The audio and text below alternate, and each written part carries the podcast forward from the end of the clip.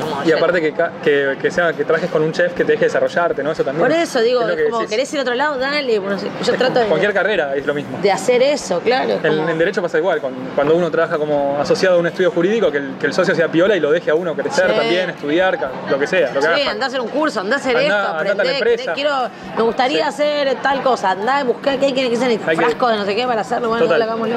Similar a otras profesiones. ¿Y, y vos qué, qué otra profesión, si no fueras cocinera, eh, qué te. y- y- Algo relacionado a cualquier tipo de producción seguro, porque es algo que Sí. me sale fácil, como el organizar la- lo que sea. Eh, y como... Gestión. Sí, sí, algo de eso seguro. Y hay muchas cosas que lo tienen. En realidad todo lo tiene. Entonces, eh, mis test vocacionales de cuarto y quinto año decían abogacía. Pero en ese momento los juicios eran escritos. Yo dije, no hay forma en este mundo que yo me sienta escribir todo eso. ¿Y eso no eran orales. No había. Yo quería tipo ir y pelearme en una corte con alguien y te- tipo y ganarte, ganarte con argumentos, me encanta, pero sentarse y escribir. Entonces, Y eso que escribimos sencillo los abogados, ¿eh? Oh, Justo. no, Está cambiando, está cambiando. Está cambiando. Hay, hay tendencias de lenguaje claro, sí. igual hay una cosa que... De con cocina el- sencilla, respeto por el producto. sí, pero digo, también hay una cosa con el lenguaje que a veces, no sé si ese es el caso porque el de ustedes es extremo, pero hay veces que las cosas hay que decirlas de la manera que son. Straight No. to the point, como se dice en inglés. Sí, Directo pero la- que tienen una y que, Ah, y ser que son técnicamente- que son técnicamente porque no cual. es lo mismo tipo ahí como que no se Sí. interpreta tienes que ser específico entonces creo que debe empezar sí igual ahí leí frases en los cosas de abogacía que te cagas que decís todo esto para decir la persona el susodi no sé como unas palabras raras como, como muchas Hay pero igual creo que hay un vocabulario Sí. específico que pasa mucho que a veces ves a alguien que no tiene tanto vocabulario y que te quiere explicar algo y que no tiene herramientas para explicarte lo que quiere. Es como- y cuando vos no podés transmitir una idea con- porque no tenés vocabulario, es muy frustrante. Es muy- y aparte que los abogados lo deben saber mejor que nosotros, pero los grandes problemas de este tiempo so- empezaron semánticamente. Era, no te entendiste. Dame el mail que te mandó primero, a ver, antes de llegar a... Mostrame el mail, mostrame el texto. No, ¿que ¿por qué leíste eso? Si no dice eso, vos interpretaste eso. ¿Qué dice el mail? ¿Qué dice el contrato? ¿Por ¿Qué? Porque- o, o el otro, o, o tipo, discutiste por una cosa y quién, se, quién hace tal cosa. Como muchas veces es semántico. Es así, hay que, hay que ver, es como decías los, los médicos, ¿no? Por ejemplo, el médico no le puede decir la tibia al peroné, Claro. pero tam- sí puede explicar, eh, por ahí un paciente hay que ver con quién se comunican y lo técnico Sí. es lo técnico y lo, Sí. lo mundano es lo, Una lo cosa es mundano. cuidarte, cuidarte para no tener juicio. Totalmente. Eh, y después también hay algo que con lo de con lo de la semántica y eso es que la gente eh, le cuesta mucho a veces expresar lo que quiere entonces yo trato de decirle dos cosas uno es lee no leas a alguien que escribe como vos lee cualquier cosa lee un blog lee algo alguien que escribe tipo si te interesa un tema lee sobre el tema no para, para tener vocabulario Educación. para tener vocabulario, ¿sabés? Tipo, ¿te gusta la moda? ¿Sabés lo que es un fruncido? No sé. Un ruloté, pelotudez, no sé, pero tenés que saberlo, porque si no, no. Tipo, no vas a tener las terminaciones que te gustaría, pero sabes que eso existe. Y después es, no te vayas nunca de una reunión con dudas. Nunca. ¿Tuviste dudas? Preguntalas. La gente tiene muchas veces miedo a decir que no sabe algo. A Che, decir no sé qué estás hablando. A decir no sé. No tengo idea. Le puedo levantar la mano y decir, gordo, ni idea lo que acabas de decir que quiere decir. Y yo trato de hacerlo cada vez que puedo. Tipo, che, no sé qué es eso. Lalo decía eso siempre. Lalo mire. Bueno, es amigo, de mi Amigo. papá.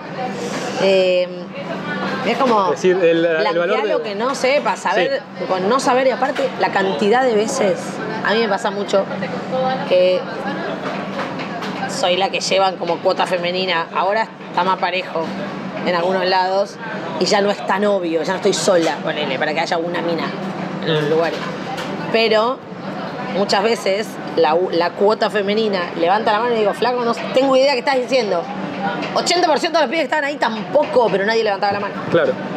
Ya que sacaste lo femenino, eh, cómo es el- la inserción de, la- de las mujeres en, en la cocina, se da la brecha salarial que se da en otras profesiones, no tanto, es difícil para una mujer eh, como otros laburos. Y yo te tengo que decir, acá no se da, acá, digo, no sé, los lunes ponele venís son todas minas porque justo se dieron otro par de francos. Me, me encanta que son también, eh, hay mozas que son no tan jóvenes. Señoras más grandes, sí. eh, Hay mujeres más grandes. Y eso me, me- me gusta, me Y parece fantástico. buscamos y buscamos, no una cuota de eso, pero Mucha sí que, diversidad. claro que, que, que los grupos no sean muy homogéneos porque no está bueno en- de ninguna forma que sea todo tan homogéneo, ni que haya todas minas jóvenes, ni que haya solo de cancheros, ni que haya tipo es tenés ganas de laburar, no rompa los huevos con boludeces, eh, aprender, preguntar las cosas 400 veces no importa, eh, ser respetuoso con el otro, mirá un poco, tipo, aprender de la observación, como también eso, como, che, ese labura bien, fíjate qué hace que labure bien. Los pasillos de la cocina son 20 centímetros más anchos, no te apoyan, básicamente, está hecho para eso. Dije, acá no van a apoyar sin querer a nadie. nadie. 20 centímetros más todo. Sobre Importante. todo donde hay hornos, donde vos Claro, abrís horno y te corres para atrás. Un tema de seguridad aparte. No, la seguridad está medida, Claro. pero cuando hay dos, alguien te apoya. Sí. Bueno, y a mí me apoyaron toda la vida. Acá no, los chicos no, a mí no. Pero, pero todo, cuando empecé a cocinar, me apoyaron toda la vida. Digo, no es necesario, chicos. Un poquito más ancho, ya que no te pones las pilas, le damos un poquito más de espacio, aunque no pase sin querer. Importante. Hay Sí, que leer las etiquetas. Hay que leer las etiquetas. Eso es y lo que no sabes, googlealo. Entonces, no es que lo que vos googlees vas a entender lo que es, pero cuando te des cuenta que hay 25 cosas que no sabes qué son, la vas a pensar dos veces. El primer ingrediente es el de mayor ma- peso. mayor, mayor cantidad. Pero sobre todo, algo, ya hay algo que es medio. Si vos los ingredientes no los entendés como lo que debería haber adentro, si vos estás abriendo un paquete que dice milanesa Sí. y no hay y, y el primer ingrediente no es carne y el segundo ingrediente no es pan rallado y fíjate si vas a comer una galletita el primer ingrediente no es harina, Harina de trigo. sí y el segundo no es O bueno si vos no, los entendés es porque tienen los reemplazos baratos Claro. entonces yo no quiero comprar los reemplazos baratos de nada quiero comer Comida. prefiero comerlo no- hecho y lo hago yo y lo hago más barato ¿por qué? porque para que te lo den listo terminadito y que vos lo calientes y te lo comas, sale un huevo todo eso. Las plantas salen un huevo, el marketing sale un huevo, la publicidad, todo, todo carísimo. Entonces lo que está dentro, lo más probable, es que sea el reemplazo barato. Como el jarabe de alta fructosa es el reemplazo más barato del azúcar. Porque si vos querés usar azúcar, te sale más caro. Claro. O los edulcorantes también es más, el químico es más Ah, barato. la cantidad de cosas que no dicen que son light y no tienen azúcar. Tal cual. Hela- helados de agua, los muy baratos, muy baratos, muy baratos, muy baratos, tiene edulcorante, edulcorante, colorante y saborizante. El otro día leía del, choco- del chocolate, leía, que no es chocolate a veces. No, la gran mayoría no es chocolate. Por eso digo, a veces vos decís, ah, lo que pasa es que es rico. No, te hacen creer que es rico en base a cosas que parecen lo que a vos te parece rico. Pero eso no es rico. Rico es otra cosa. Lean la etiqueta, chicos. Y, y bueno, no, eh, si querés cerrar con algo, com- comentar lo que quieras, cómo ves el. No sé si preguntarte ya de la cocina que, que hablas y, Sí. y- y sos una referente, pero por ahí del. Y el video que estábamos grabando, quiero que sepas. Uy, bueno, después. eh, después- No, todo bien. Pero digo, como que estaba hablando con vos y siguió, así que está bueno. Y, qué, no sé, preguntarte, qué sé yo, de, de Argentina, ¿qué te gustaría para el país? Eh, Nara presidente, no, sé. eh, No, te digo, no, la no, te digo política, sí chiste, me pero. interesan las políticas. Ciertas políticas de Estado sí me interesa y las estudio y trato de saber para poder sentarme con alguien y, y poder tener argumentos para. Odio eh, quedar en bolas en una conversación. Entonces, si voy a hablar de algo, voy. Trato de. de- dedico mucho tiempo a sentarme Saber. con gente que sabe mucho de algo, a leer, Aprender. a investigar, a hacer ese research profundo de cómo es acá, cómo es en otro lado, cómo es no sé qué. Incluso cuando voy a un lugar y me dan datos oficiales que no me cierra, que ya lo hice varias veces, voy y me meto en un foro. Foro de pollero, foro de tambero, foro de agropecuario, foro de campo y te metes, te haces un usuario, preguntas, te contestan. cándidamente lo que querés saber. ¿Ustedes usan hormona de crecimiento bovino? Sí. Obvio. Pané, no sé qué. Ah, ok. Vas al lugar y preguntas, ¿acá se usa de crecimiento? No, de ninguna manera.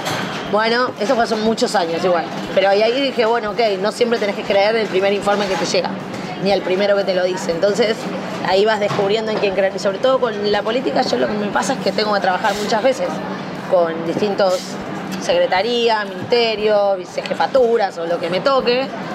Y terminás a la larga lo que trabajás es con personas. Y sí. Entonces hay personas que le creo personas que no.